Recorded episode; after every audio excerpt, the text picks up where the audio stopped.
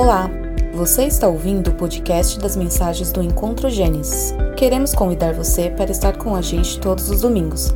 Para mais informações, acesse encontrogenesis.com.br. Centrados no Evangelho, amando Deus e amando pessoas. A série, nessa série, como nós temos visto ao longo desses mais de um ano, nós vemos aqui, vimos aqui, estudamos aqui vários pontos aonde o povo de Deus, os escolhidos do Senhor, travavam uma guerra, uma luta muito grande contra a si mesmo, né? Contra si mesmo, buscando uh, dizer não aos pecados, dizer não ao seu pecado. Isso até me lembra o nome de uma banda que eu tinha de hardcore melódico chamado Contra Mim Mesmo. E muitas das vezes nós não lutamos dessa maneira. E nós estamos terminando, né? Estamos no penúltimo capítulo de Gênesis, capítulo 49. E a gente viu aqui uma luta sendo travada por um jovem que foi vendido pelos próprios irmãos, porque os irmãos tinham ciúme deles. O seu pai não foi nem um pouco sábio em mostrar a predileção que tinha pelo, pelos dois filhos, né? Benjamim e José, da sua querida Raquel. E isso trouxe ciúme. E esse ciúme gerou uma série de, de consequências que nós observamos no, ao estudar é, esse, esse, esses capítulos, que vieram a trazer muitas coisas tristes, mas também trouxeram consequências maravilhosas, trouxeram trouxe a restauração de uma família, trouxe de fato o saber que é, o profético do Senhor, quando vem da parte dele, é real. Muitas das vezes nós, como reformados, temos uma certa, é, é, um certo medo de falarmos sobre o profético, sobre profecias, mas irmãos, gente bonita e fofa de Deus, é, é, é, é, o profético ele existe. Quando a palavra do Senhor fala de uma maneira muito clara e objetiva, isso é profético. Quando a palavra vem e nos corta ao meio, como uma faca, uma espada de dois gumes, sabe, dividindo a alma, né, do espírito, do corpo, isso é profético. E eu creio que nesse período em que estudamos Gênesis, quantas coisas o Senhor falou e tem falado aos nossos corações. No princípio, uma exposição do livro de Gênesis. Abra suas Bíblias em Gênesis capítulo 49, vamos ler dos versos 1 a 33.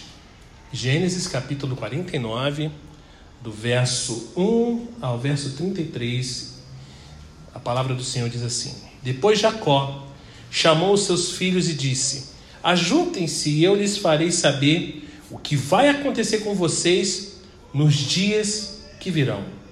Reúnam-se e ouçam, filhos de Jacó. Ouçam o que diz Israel, o pai de vocês.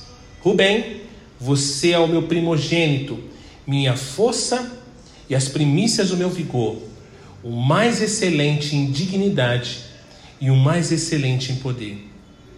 Impetuoso como a água, você não será o mais excelente, porque subiu ao leito de seu pai e o profanou. Você profanou a minha cama. Simeão e Levi são irmãos. As suas espadas são instrumentos de violência. Que a minha alma não entre no conselho deles. Que a minha glória não participe do seu agrupamento, porque no seu furor mataram homens e, na sua vontade perversa, mutilaram touros. Maldito seja o seu furor, pois era forte, e maldita seja a sua ira, pois era intensa, e eu os dividirei em Jacó e os espalharei em Israel. Judá, os seus irmãos o louvarão, a sua mão estará sobre o pescoço dos seus inimigos, os filhos de seu pai se inclinarão diante de você. Judá é um leãozinho. Da presa você subiu, meu, da pressa você subiu, meu filho. Ele se agacha e se deita como leão e como leoa. Quem o despertará? O cetro não se afastará de Judá, nem o bastão sairá de entre os seus pés, até que venha Siló, e a ele obedecerão os povos. Ele amarrará o seu jumentinho, a vide o filho da sua jumenta, a videira mais excelente, lavará suas roupas no vinho e a sua capa em sangue de uvas. Os seus olhos serão cintilantes de vinho, e os seus dentes serão brancos de leite. Zebulão habitará na praia dos mares e servirá de porto para os navios, e a sua fronteira se estenderá até Sidom. Isacar é, é jumento de ossos fortes, deitado entre os rebanhos e ovelhas. Viu que o repouso era bom e que a terra era deliciosa. Baixou os ombros à carga e se sujeitou-se ao trabalho escravo. Dan julgará o seu povo como uma das tribos de Israel. Dan será uma serpente junto ao caminho, uma víbora junto à vereda, que morde o calcanhar do cavalo e faz o seu cavaleiro cair para trás. A tua salvação espera, ó Senhor. Gade será atacado por guerrilheiros, mas ele lhes atacará a retaguarda. A ser o seu pão será abundante e ele produzirá delícias reais. Naftali é uma gazela solta, ela fala palavras bonitas. José é um ramo frutífero, ramo frutífero junto à fonte. Seus galhos se estendem sobre o muro. Os flecheiros lhe dão amargura, atiram contra ele e o hostilizam. O seu arco, porém, permanece firme e os seus braços são feitos ativos pelas mãos do poderoso de Jacó. Sim, pelo pastor e pela pedra de Israel, pelo Deus de seu pai que o ajudará e pelo Todo-Poderoso que o abençoará com bênçãos dos altos céus, com bênçãos das profundezas, com bênçãos dos seios e do ventre. As bênçãos de seu pai exercerão as bênçãos de seus pais até o alto dos montes eternos. Perdão. As bênçãos de seu pai excederão as bênçãos de seus pais até o alto dos montes eternos. Estejam elas sobre a cabeça de José e sobre o alto da cabeça do que foi distinguido entre seus irmãos. Benjamim é lobo que despedaça. Pela manhã devora a presa e à tarde reparte o despojo. Essas são essas as doze tribos de Israel. E isto é o que lhes falou seu pai quando os abençoou. A cada um deles abençoou segundo a bênção que lhe cabia. Depois Jacó lhes ordenou, dizendo: Vou ser reunido ao meu povo. Sepultem-me junto de meus pais, na caverna que está no campo de Efron, o Eteu, na caverna que está no campo de Macpela, em frente a Manre, da terra de Canaã, a qual Abraão comprou de Efron, com aquele campo como propriedade para servir de sepultura. Ali eles sepultarão Abraão e Sara, sua mulher. Ali eles sepultaram Isaac e Rebeca, sua mulher, e ali eu sepultarei Lia. O campo e a caverna que nele está foram comprados dos filhos de Et. Quando Jacó acabou de dar essas ordens a seus filhos, recolheu os pés na cama, expirou e foi reunido a seu povo. Vamos orar. Bendito e eterno Deus, obrigado pelo privilégio de estarmos reunidos como igreja para juntos, Pai, observarmos as Suas Escrituras. Fala a cada coração que está aqui reunido, Pai, que o Senhor possa ministrar a porção da Tua graça e da Tua misericórdia, Deus. Que esta palavra encontre, Deus, campos férteis, Deus, para que esses, Pai, possam frutificar essa palavra rema em cada coração. Essa é a nossa súplica, no nome de Jesus. Amém. O capítulo 49 de Gênesis, irmãos, normalmente ele é chamado, como o próprio título sugere, de bênçãos proféticas de Jacó.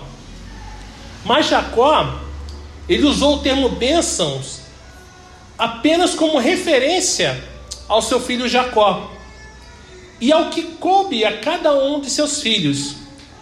No verso 28, como lemos, diz duas vezes que Jacó os abençoou, e no sentido profético, sem dúvida isso é verdade, pois Jacó anunciou o que o Senhor tinha reservado para eles no futuro. Olha como profético ele se move. O pai reuniu os filhos, praticamente em seu leito já de morte, e começou a dizer o que iria acontecer, não como um adivinho, mas porque ele já sabia da parte de Deus, da parte do Senhor, o que cada, o que para cada uma dessas tribos estava reservada. No entanto, a bênção de Jacó foi muito mais do que isso. Dentre outras coisas, a palavra de Jacó foi uma revelação da conduta e do caráter humano, bem como dos propósitos divinos. Vocês puderam notar que a cada filho que ele falava, ele dizia o que era o filho, o que iria acontecer e o que eles foram. Três filhos ficaram sabendo que sua conduta passada lhe custaria sua herança futura, pois sempre colhemos aquilo que plantamos. Se você planta coisas boas, bondade, amor, você vai colher isso. Se você planta ódio, dor, você vai colher isso. Se você não planta nada, você não vai colher nada. O meu amigo Charlie Brown. Senhor, tem de misericórdia, Senhor. Não era assim. Desculpe, irmãos. As palavras proféticas do patriarca também devem ter servido de estímulo para seus descendentes durante os tempos difíceis de sofrimento no Egito, bem como ao longo dos anos infelizes vagando no deserto. Garantiu a cada tribo um lugar futuro na terra prometida, o que foi extremamente importante para eles. Mas além disso, nós observamos no último testemunho de Jacó uma bela revelação do Senhor bondoso que cuidou de seus servos durante tantos anos. Ainda encontramos uma revelação do Messias que havia sido prometida ao povo de Jacó. E nessas palavras de Jacó, vemos Siló, salvação, Yeshua, no verso 18, o poderoso, o pastor e a pedra, e o todo-poderoso, sendo que todos esses nomes apontam para ninguém mais e ninguém menos do que o nosso Senhor e Salvador Jesus Cristo. Não temos como dizer que a Bíblia não conecta a pessoa de Jesus. Está falando de Gênesis e está conectando, falando do Messias que estaria por vir. Ao invés, ao se dirigir a eles, Jacó seguiu a ordem de nascimento dos filhos, começando com os filhos de Lia, né, os seis filhos de Lia, e terminando com os dois filhos de Raquel, José e Benjamim. Deus deu a Jacó seis filhos com Lia, a esposa que ele não queria. Lia ela foi honrada por ser mãe de Levi, que fundou a tribo sacerdotal, e de Judá, o pai das tribos dos reis, Rubem. Jacó falou diretamente a Rubem, seu filho mais velho, mas o que ele lhe disse não foi elogioso. Imagina, o meu primogênito eu chegar e falar aquilo que Jacó estava falando para ele. Um pecado muito antigo que ele havia cometido, finalmente havia encontrado Rubem. E ele perdeu os seus privilégios de primogenitura. Para quem não sabe qual foi esse pecado, nós falamos dele lá em Gênesis 35, tá? Jacó, ele deu essa bênção a José e a seus dois filhos. Como filho primogênito de Jacó, Rubem deveria ter sido um homem forte e de grande dignidade, que traria honra para o pai e para a família. Mas ao invés disso, irmãos, tornou-se um homem fraco que desgraçou sua família ao profanar o leito de seu pai. E a, a definição impetuoso como água, conforme lemos o verso 4, se refere tanto à turbulência quanto à fraqueza de Rubem. A atitude arrogante de Rubem e seu modo de vida temerário não conduziram não condiziam, perdão, com a de um filho primogênito. A água em si, quando a gente observa, sem dúvida é extremamente frágil. Porém, as águas turbulentas, elas podem causar grandes destruições. É difícil encontrar nas escrituras algum membro da tribo de Rubem que tenha se destacado como líder. Nós não encontramos. A população da tribo, ela entrou num declínio entre o êxodo e a entrada na terra prometida, passando de sétimo para nono lugar em número de membros. O censo naquela época contabilizou isso. Datã e Abirão eram da tribo de Rubem e lideraram né, a revolta de Corá. Depois vocês leiam lá em Números 16, que levou à morte apenas de milhares de pessoas. Olha isso. Olha o que Rubem fez lá atrás e as consequências aqui na frente. A tribo de Rubem assentou-se na margem leste do Rio Jordão, juntamente com a tribo de Gade e a meia tribo de Manassés, pois a terra lá era boa para seus rebanhos e gado. O exército de Rubem não atendeu ao chamado de Débora e de Baraque para lutar contra os cananeus. E ao que parece, não tinham a coragem e nem pouca ousadia necessárias para entrar na batalha. Mas anos depois, mandaram soldados para ajudar Davi lá em Hebron. Também ajudar Simeão e Levi. A lascívia foi um pecado que custou muito caro também para Rubem. Mas para Simeão e Levi foi sua fúria e violência no massacre desenfreado dos é, siquemitas, que lemos lá em Gênesis 34. Estavam certos em se vingar pelo estupro da sua irmã Diná, mas estavam absolutamente equivocados e foi desnecessário terem exterminado pessoas inocentes só para satisfazer seu próprio desejo de vingança. Isso tudo se dá por conta da, do nosso senso de justiça própria. Nós queremos fazer, e muitas das vezes, pela nossa ansiedade, pela nossa inquietação da alma, nós simplesmente erramos. Nós simplesmente colocamos a perder porque não paramos para analisarmos de forma mais fria as consequências das nossas atitudes. Uma vez que era perigoso entrar no seu conselho, Deus providenciou para que as duas tribos não pudessem se reunir nem fazer quaisquer coisas juntas. A tribo de Simeão acabou sendo assimilada pela tribo de Judá, e a de Levi recebeu 48 cidades onde poderia viver dispersa pela terra. De fato, os irmãos foram divididos em Jacó e espalhados em Israel. Jacó havia exposto os pecados de Rubem. O pai expôs os pecados, os erros do filho de Simeão e de Levi. Mas não disse nada sobre o fato de Judá ter sugerido que vendessem José como escravo. Vocês notaram isso? Ele não comentou nada, ele não falou absolutamente nada. Jacó percebeu que aquilo que Judá fez pelo, pelo menos, né, serviu para que viesse a salvar a vida de José e levá-lo ao Egito, onde Deus tinha uma missão para ele cumprir. Jacó também não mencionou o pecado de Judá com Tamar. Aos poucos, a estima de Jacó por Judá crescera, uma vez que Judá havia se oferecido como fiador de Benjamim. E sem dúvida, José havia contado a Jacó sobre a petição comovente de Judá em favor do irmão mais moço.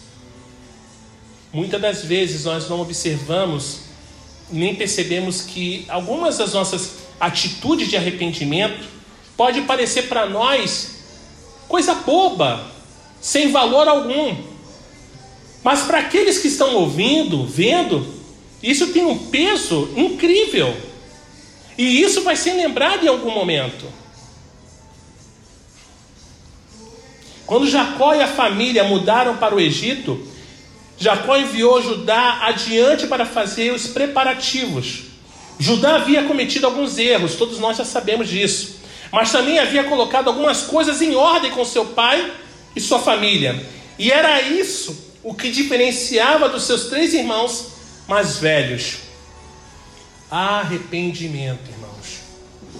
Palavra tão simples, mas que nos, nos nossos dias tem sido tão pouco falada, né? A gente não fala mais sobre arrependimento. Não fala. O nome Judá e a palavra hebraica para louvor são muito parecidos. E Judá fez jus a seu nome. Ele fundou a tribo que deu a Israel seus reis, sendo que algum deles foram líderes tementes a Deus e que por fim trouxeram ao mundo Cristo Jesus.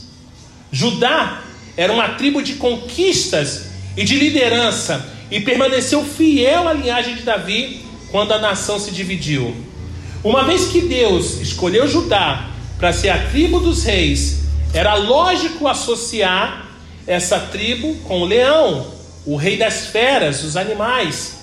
Jacó, Jacó comparou Judá com um leãozinho, um leão e uma leoa. Vamos lá. Eu acho interessante ele fazer essa alusão de um leãozinho, de um leão e de uma leoa, uma família. Minha esposa, ela sempre conta isso, ela fala sempre isso. Amor, quando eu estiver lá com o Senhor, eu vou pegar o leão, vou botar aqui, vou fazer carinho, e vou fazer. Eu fico assim, é. Tá bom, faz agora. Faz agora. Eu imagino ela fazendo carinho, ah, e o leão bocanhando a cabeça da Dedê. Sabe? Mas continuando. Essa comparação me faz pensar: quem iria se atrever a despertar um leão descansando depois de ter alimentado de sua caça ou mexer com uma leoa enquanto guarda os seus filhotes? Eu adoro Discovery Channel, cara, eu me considero muito velho. Eu me considero, eu gosto desse tipo de programa. E eu vejo lá, e a narração é ótima. Vemos agora a leoa cuidando dos seus filhotes. Vemos mais à frente tal animal. E o animal tenta comer um leãozinho e a leoa, como uma mãe corajosa, impetuosa, defende sua cria. É incrível. Ninguém teria essa coragem de fazer isso. E ela guarda os seus filhotes. Ninguém vai lá mexer no leãozinho, ah, leãozinho. Nem Caetano Veloso, ah, leãozinho. Ninguém. Não faz. O nome Siló, que aparece no verso 10, deu origem a várias interpretações e espe especulações. Porém, a mais razoável delas é que se trata de uma referência a ninguém mais, ninguém menos que o Messias. A oração poderia ser traduzida como: Até que venha aquele que tem em sua destra o cetro, ou seja, o domínio, pois a palavra Siló quer dizer a quem pertence. Os estudiosos rabínicos da antiguidade entendiam que Siló era o Messias prometido, sendo que somente a ele pertencia o direito de tomar posse do governo sobre Israel, o povo de Deus. E a descrição nos versos 11 e 12 certamente se estende para além do tempo de Judá e fala das bênçãos que era do reino, quando o Messias reinará sobre Israel. Ninguém no, no, no tempo do Antigo Testamento usaria uma excelente videira como poste para amarrar um jumento, pois isso certamente iria destruir a videira e provavelmente iria acarretar o extravio do animal. Assim como nenhuma esposa, né, iria desperdiçar seu precioso vinho usando para lavar roupa. Dedê jamais faria isso. A recém-casada Luísa jamais. Mas trata-se aqui, gente bonita e fofa de Deus, do uso da linguagem da hipérbole. Ela descreve a terra como sendo um lugar tão rico, mas tão rico, e de um povo tão próspero, que as pessoas poderiam fazer essas coisas absurdas sem se preocupar com as consequências. É como se eu chegasse hoje, o Rio de Janeiro, Nova Iguaçu, fosse tão próspero que eu tivesse uma BMW e deixasse na, no, na calçada com a chave no, lá no negocinho e tudo. Tô tranquilo. Sem preocupação nenhuma. Mas não é bem assim hoje. Mas naquela época era assim. Não havia essa preocupação. Não havia é, esse desespero. Durante a era do reino, quando o Messias reinar, o povo desfrutará saúde e beleza, pois os inimigos destruidores da vida humana terão sido removidos. Apesar de não se encontrar diretamente na costa do Mediterrâneo, a tribo de Zebulon recebeu uma parte da terra que ficava próxima o, suficiente do mar para que os transportes de bens fosse lucrativo para o seu povo. Zebulão ficava numa rota importante que levava mercadoria da costa para o mar da Galileia e para Damasco.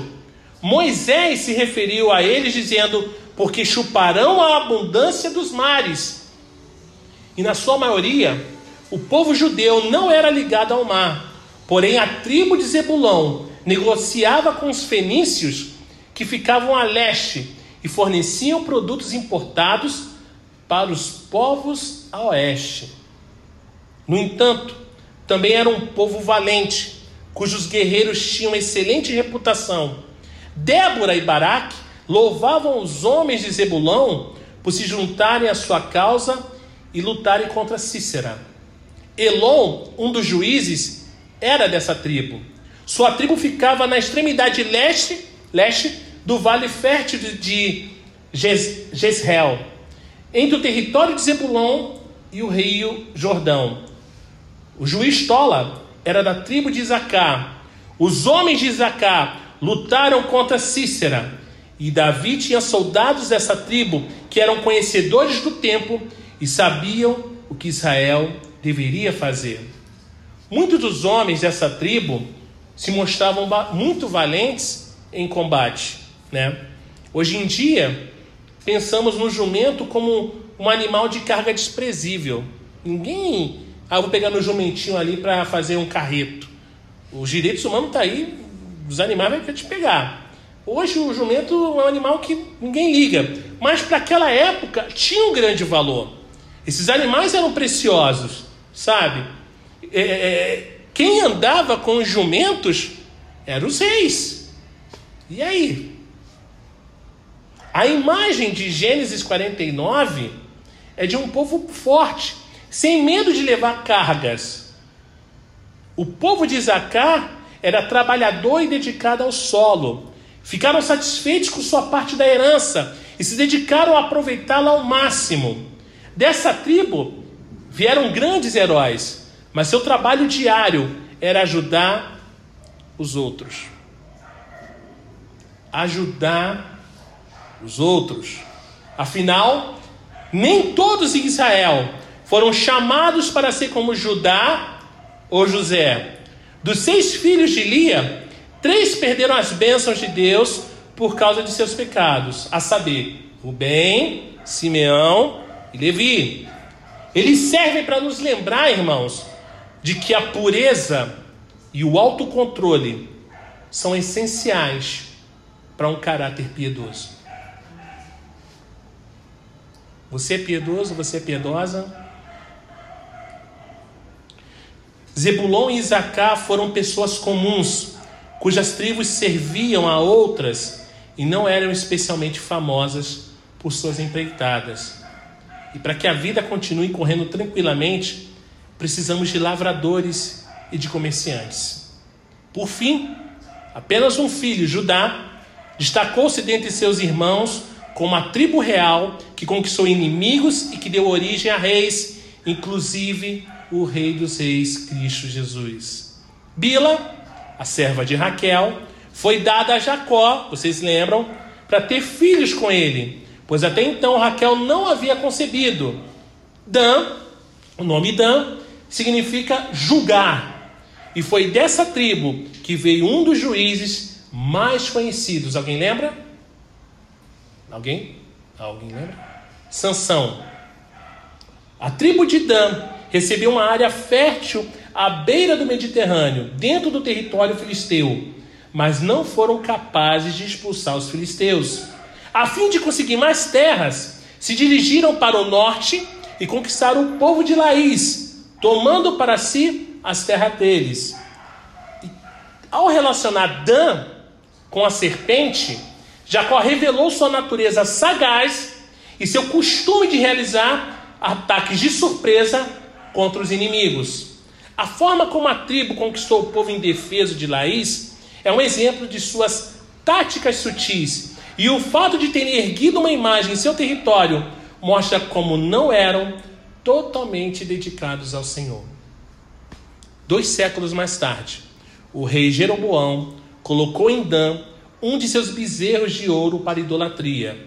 Dan é deixado de fora das genealogias de 1 Crônicas 2 e da lista de tribos lá em Apocalipse 7. Teria sido por causa da sua idolatria? No entanto, quando Ezequiel descreveu a disposição das tribos durante a era do reino, havia um lugar reservado para Dan.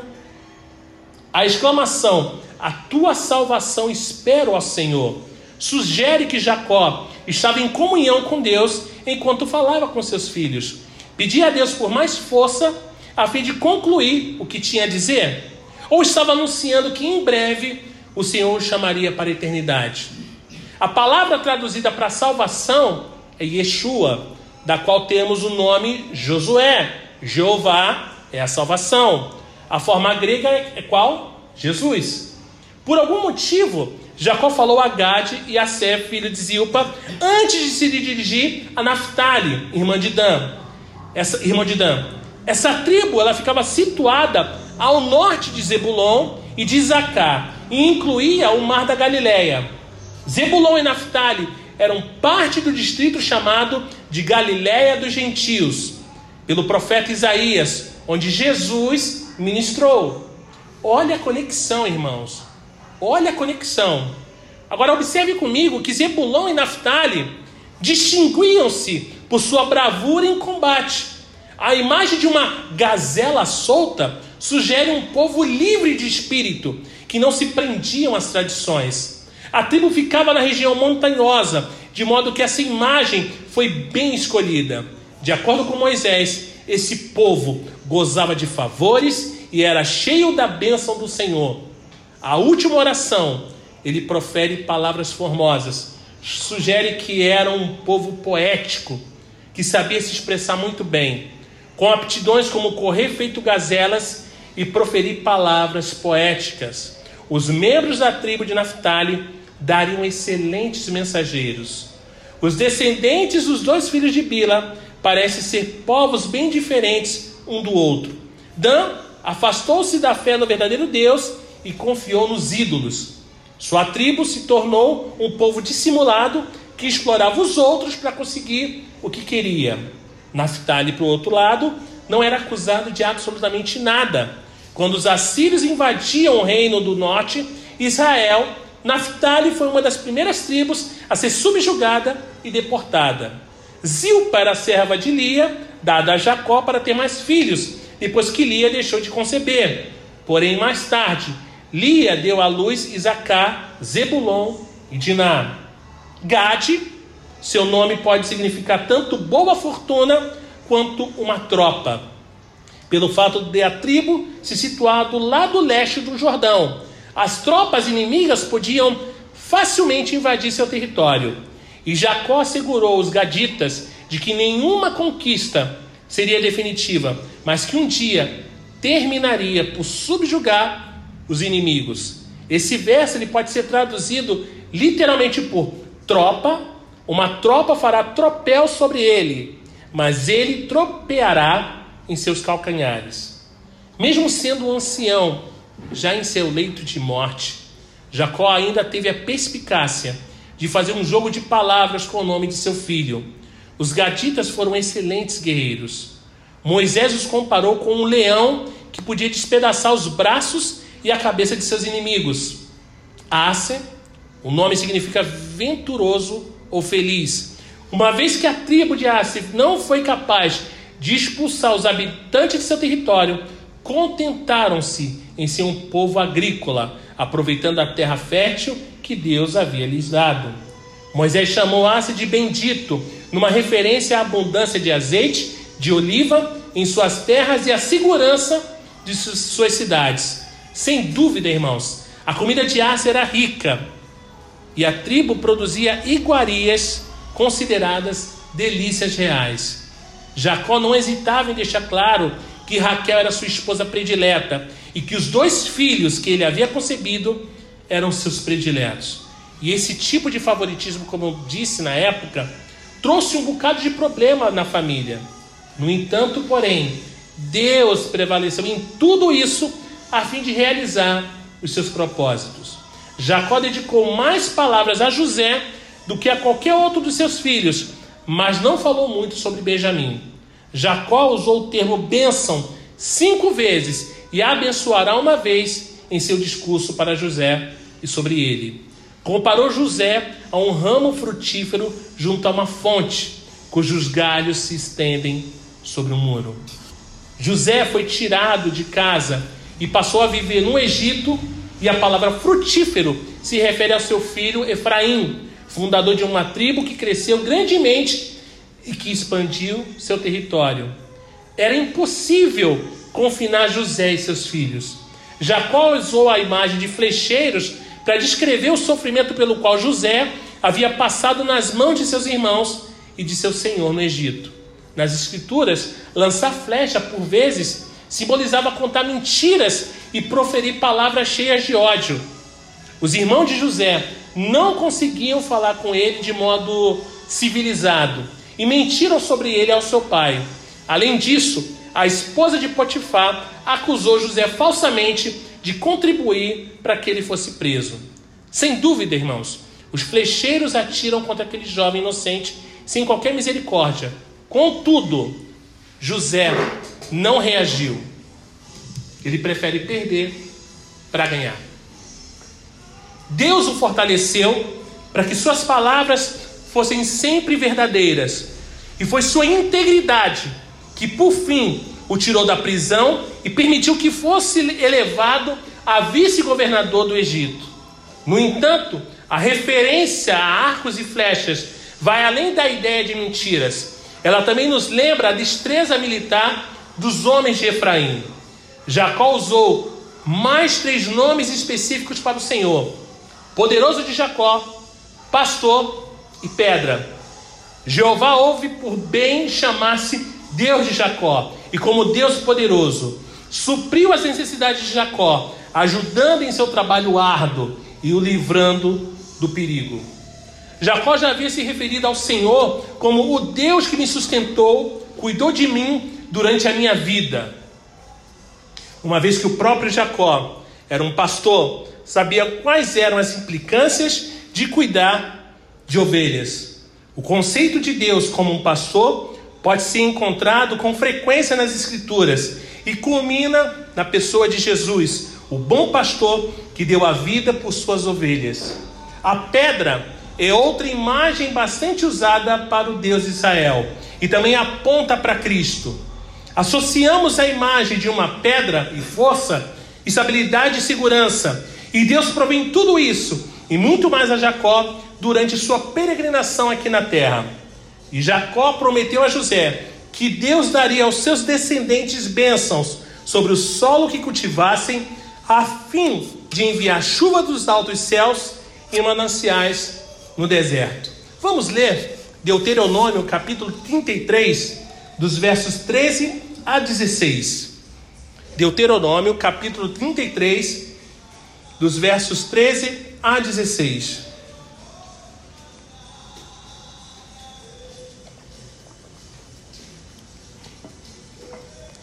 Diz assim: De José disse: Bendita do Senhor seja a sua terra com o que é mais excelente dos céus, do orvalho e das profundezas, com o que é mais excelente daquilo que o sol amadurece e daquilo que os meses produzem, com o que é mais excelente dos montes antigos e mais excelente das colinas eternas, com o que é mais excelente da terra e da sua plenitude e da bondade daquele que apareceu na sarça Que tudo isso venha sobre a cabeça de José, sobre a cabeça do príncipe entre seus irmãos. Também prometeu fertilidade para o povo, de modo que a tribo crescesse para a glória de Deus, irmãos. Efraim e Manassés foram tribos importantes em Israel, sendo que o reino do norte era muitas vezes chamado de Efraim. Deus havia abençoado Abraão ricamente, e Abraão havia compartilhado sua riqueza com Isaac, que por sua vez a passou para Jacó. No entanto, o trabalho árduo de Jacó havia gerado ainda mais riqueza. Assim, de geração em geração, essa riqueza cresceu pelas bênçãos do Senhor, enchendo a terra até as montanhas. Mas o número de herdeiros também cresceu, havendo então doze filhos. Mas José era o primogênito e seus dois filhos repartiram a herança do pai. Seria de se esperar que Jacó dissesse mais coisas ao jovem Benjamim e a respeito daquele que era o filho de sua destra. No entanto, suas palavras foram poucas e enigmáticas. Por que comparar Benjamim a um lobo que se despedaça? Os homens de Benjamim eram valentes e ajudaram a derrotar Cícera. Mas ao ler a história da tribo de Benjamim, em Juízes 19 e 20, vemos em ação o lobo que despedaça. Saul, o primeiro rei de Israel, era da tribo de Benjamim. Ao longo de seu reinado, Saul tentou matar Davi mais de uma vez e massacrou sem piedade nenhuma todos os sacerdotes da cidade de Nob. Outros benjamitas, conhecidos por seu furor, foram Abné e Simei. Saulo de Tarso, popularmente conhecido como Paulinho, Paulo, um benjamita, era como um animal selvagem ao perseguir a igreja e sair ao encalço dos cristãos para prendê-los. É impressionante, irmãos, que as palavras de Moisés sobre Benjamim não façam qualquer referência ao comportamento feroz de um animal. Antes, Moisés o chamou de o amado do Senhor e prometeu-lhe constante proteção de Deus. Na verdade, Benjamim habitará seguro com ele, o Senhor, uma expressão que sugere ser carregado nas costas ou perto do coração. Quando a nação se dividiu depois da morte de Salomão a tribo de Benjamim permaneceu fiel à linhagem de Davi e ficou com Judá. Juntos formaram Judá, o reino do sul. E as declarações que Jacó fez a cada um de seus filhos seriam lembradas por eles e repetidas aos membros de sua família nos anos por vir. E com o passar do tempo, veriam novos e mais profundos significados para esses pronunciamentos e guardariam consigo as garantias que Jacó havia lhes dado da parte do Senhor. Contudo, as últimas declarações do ancião foram sobre si mesmo e não sobre seus filhos, pois ele desejava ter a garantia deles de que o enterrariam na caverna de Macpela, onde estavam os corpos de cinco membros de sua família. Abraão havia comprado a caverna como um lugar para sepultar Sara, mas ao longo dos anos, Isaac Rebeca e Lia haviam sido sepultados lá e logo Jacó se juntaria a eles. Já havia discutido a questão com José, de modo que estava certo de que seguiriam suas instruções, mas queriam que todos os seus filhos soubessem que tinham a responsabilidade de obedecer às suas últimas ordens, de demonstrar respeito pelo pai.